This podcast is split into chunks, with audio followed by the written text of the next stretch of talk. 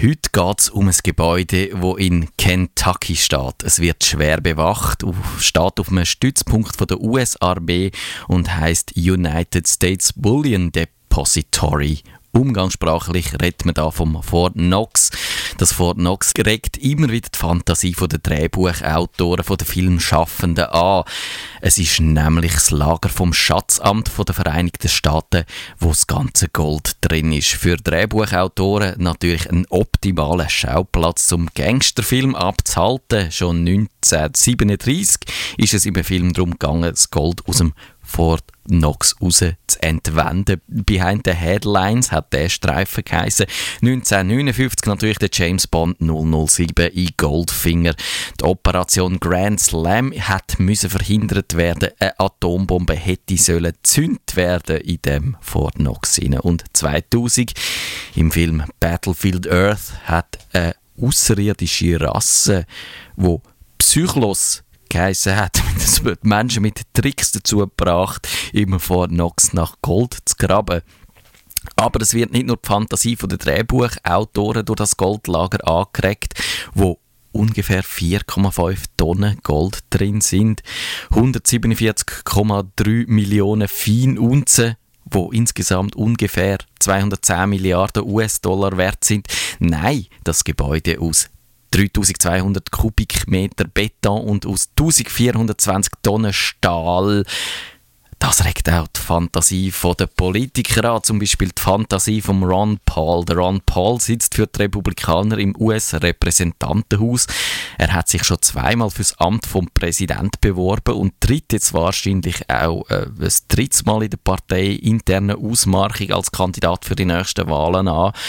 Und eben das Gold ist ein wichtiges Thema für den Herrn Ron Paul, weil der Mann möchte gerne zum Goldstandard zurückkehren.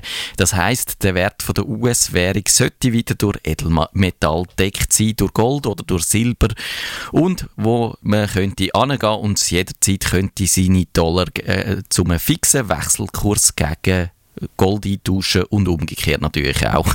Es ist lange Zeit ist das so gewesen, bis ins Jahr 1971. Da hat der US-Präsident Nixon die Golddeckung abgeschafft.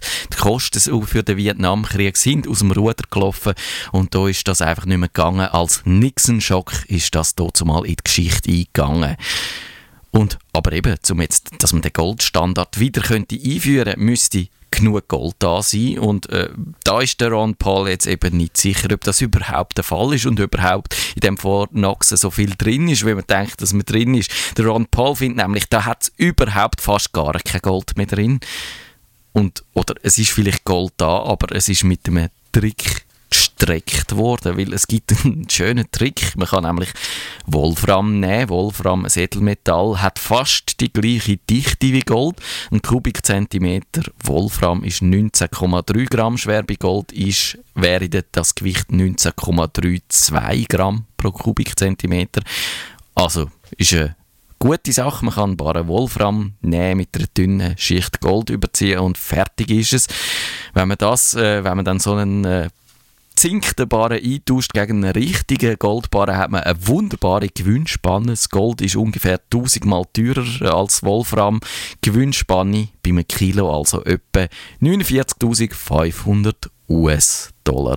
Darum die Vermutung in dem Fort Knox ist schon lange kein Gold mehr drin, sondern vergoldetes Wolfram, weil das riesige Haushaltsdefizit hat die US-Regierung schon lange dazu gebracht, heimlich das Gold verkaufen und durch Fälschungen zu ersetzen. Und darum wette der Ron Paul gern, dass man das Gold kontrollieren. Äh, das Finanzdepartement hat ausrichten lassen, dass würde dann eben aber ungefähr 400 Angestellte sechs Monate lang beschäftigen und dann eben halt mindestens 15 Millionen Dollar kosten. Ron Paul hat dann gefunden, ja, er wäre ja auch mit der Stichprobe zufrieden, aber nichts ist daraus geworden bis jetzt. Es gibt aber auch noch ein paar andere nette Verschwörungstheorien rund um das verschwundene Gold in Fort Knox. Zum Beispiel die vom russischen Geheimdienst. Der hat im Bericht an Premier Wladimir Putin folgende Erkenntnis mitteilt.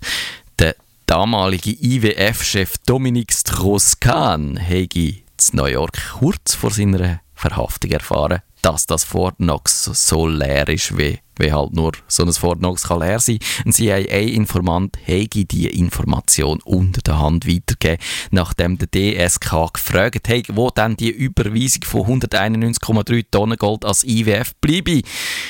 Und dann ist der Typ an Strauss-Kahn gegangen, sofort zurück auf Paris und äh, ja, das hat er wählen, hat sein Handy im Hotel zurückgelassen und äh, hat wählen, dass man ihm das nachschickt. Es ist passiert, der Geheimdienst hat ihn verhaftet und die Vergewaltigungsgeschichte in die Welt gesetzt.